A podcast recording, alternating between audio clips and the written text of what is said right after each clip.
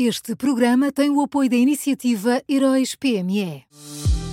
Já são conhecidos os semifinalistas da sexta edição dos Heróis PME. Chegou a hora de partilhar a sua opinião. Vote já na sua história favorita em heróispme.pt e ajude a selecionar os finalistas de cada categoria. Tem até ao dia 19 de maio.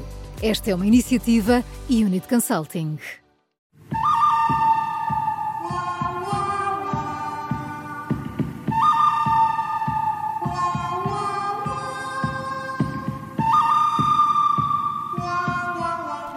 Pronto para uma nova edição do Bom, o Mau e o Vilão, sempre com o Miguel Pinheiro na Rádio Observador. Bom dia, Miguel. Bom dia. Bom dia. Quem é o bom desta terça-feira?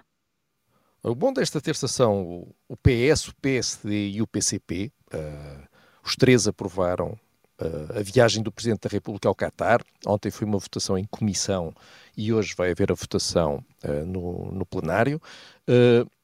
mas quer dizer, PS, PSD e PCP já, já, já deram este sinal.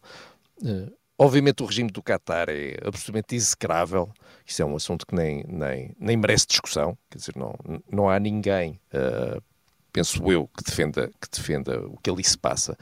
Uh, mas uh, acho extraordinário que haja partidos no Parlamento, como o Bloco e a Iniciativa Liberal, que votaram contra a autorização ao Presidente para viajar, uh, haja partidos que definem as suas posições políticas uh, como se estivessem a debater no, no Twitter, com aquela profundidadezinha de, de, um, de, um, de um, pedaço de, de, água na chuva. É? Quando faz chuva e ficamos ali com, com umas poças de água, é, é, é essa a profundidade uh, com que estes partidos olham para isto.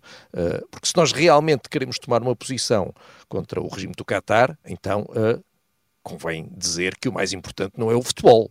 Uh, se é, para, se é para, tomar posição, então vamos fazer isto a sério. Uh, mas vamos fazer mesmo a sério. Por exemplo, uh, desde 17 de julho de 2021, que o Qatar é observador associado da comunidade dos países de língua portuguesa. Portanto, se isto é para levar a sério, então as pessoas deviam pedir a expulsão do Qatar uh, da CPLP. Outro exemplo, em 2017, António Costa esfiou uma missão portuguesa que foi ao Qatar pedir ao regime do Qatar que uh, comprasse parte da nossa dúvida, dívida pública e que investisse uh, em Portugal, esse país maravilhoso.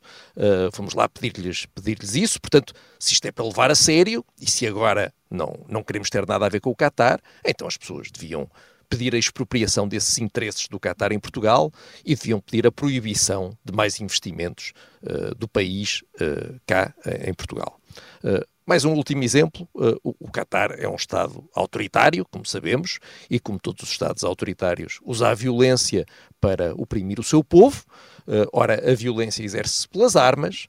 E uh, sabe-se, está documentado, que 20 países da União Europeia, o Reino Unido e depois também a Suíça, vendem armas ao Qatar. Portanto, se tudo isto é para levar a sério, então as pessoas deviam pedir que reduzíssemos drasticamente as nossas relações diplomáticas com esses países que armam o regime uh, do Qatar. Uh, mas ninguém faz nada disso porque esta discussão só vem mesmo provar aquilo que nós já sabíamos: é que em Portugal nós só levamos a sério o futebol. Se tem a ver com futebol, nós indignamos. Se não tem a ver com futebol, não nos interessa para nada. Pois, o que é mais uma perversidade, como é evidente, não é? É, é só, nós, o, só a bandeirinha... O futebol no centro de tudo, basicamente. Enfim. Sempre. Mas quando é para receber o dinheiro do Qatar ou, é, ou quando é para os termos na CPLP, eh, maior caução do que essa, eles poderem dizer que fazem parte da CPLP e que são observadores associados da CPLP, e se forem ler o regulamento da CLP e dizer que todos os observadores associados devem defender e, zelar pelos direitos humanos e pela democracia, o Qatar poderá dizer: olha, vejam, Portugal aceitou-nos na CPLP, portanto é porque considera que nós não violamos os direitos humanos. Mas não, o que interessa é a bola. Hum, vamos ao mal, Miguel. Olha, o mal são, são a Iniciativa Liberal e o Chega. Uh, uh, ontem foi aprovado pelo Parlamento a substituição de Jerónimo de Sousa por uh, Duarte Alves, o que marca a saída do ex-líder do PCP da Assembleia da República depois de 48 anos. Ele, ele, era o último deputado da Assembleia Constituinte que ainda estava no Parlamento. todas as bancadas aplaudiram a mensagem de agradecimento de Augusto Santos Silva a Jerónimo de Sousa, menos a Iniciativa Liberal e o Chega nós podemos discordar absolutamente das posições políticas de Jerónimo de Sousa, mas convém notar que é precisamente para isso que os parlamentos servem. Os parlamentos servem para que as pessoas que discordam absolutamente umas das outras possam, representando aqueles que os elegeram, dialogar de forma pacífica, aprovar leis, chumbar leis, expressarem-se politicamente, sem terem que recorrer a armas, à violência, a revoluções. Uh, eu, eu, eu, sei que ao longo da sua história parlamentar o PCP várias vezes se comportou com um sectarismo semelhante àquele que a Iniciativa Liberal e o Chega mostraram ontem, mas esse, na realidade, é um problema do PCP. Agora, ao agirem desta forma, a Iniciativa Liberal e o Chega quiseram diminuir Jerónimo de Sousa, mas, uh, na verdade, só se diminuíram a si mesmos. Sem dúvida, já não, já não faz sentido este tipo de sectarismo, é surreal.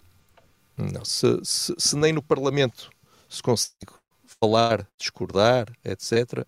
Uh, Imagina no uh, Twitter, então, não é? Certo. Olha, estão aqui a dizer-me que a Iniciativa Liberal aplaudiu, só não se pôs de pé. Eu, o que tinha lido era que a Iniciativa Liberal nem tinha aplaudido. Seja como for, fica é. a nota. Hum. Então, e só fica a faltar o vilão. Olha, o vilão é o, é o, é o, é o governo. Uh, nós uh, ontem ficámos a saber que uh, houve um ataque informático à Segurança Social, que é possivelmente o departamento estatal onde há mais dados sobre mais gente em Portugal, mas nós sabemos isso, não sabemos mais nada, porque aproveitando a distração com o Mundial de Futebol, o governo não deu mais nenhuma informação sobre este assunto, não nos explicou quando é que aconteceu o ataque, não nos explicou que informação uh, foi afetada, se houve dados roubados por piratas informáticos, se sim, quais dados. Uh, uh, na verdade, nós só tivemos direito a três comunicados, três comunicados por escrito e praticamente iguais uns aos outros.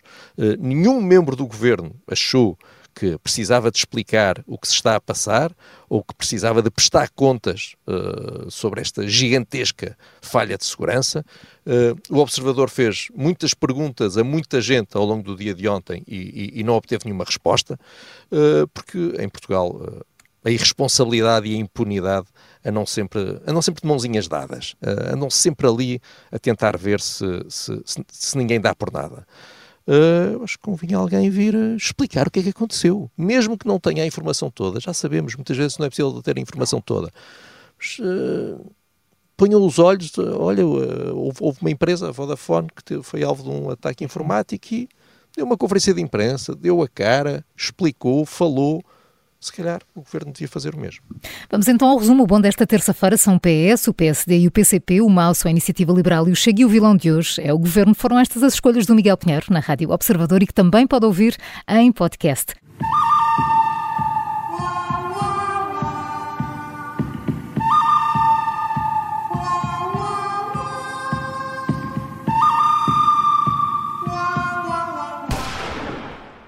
Este programa tem o apoio da iniciativa Heróis PME.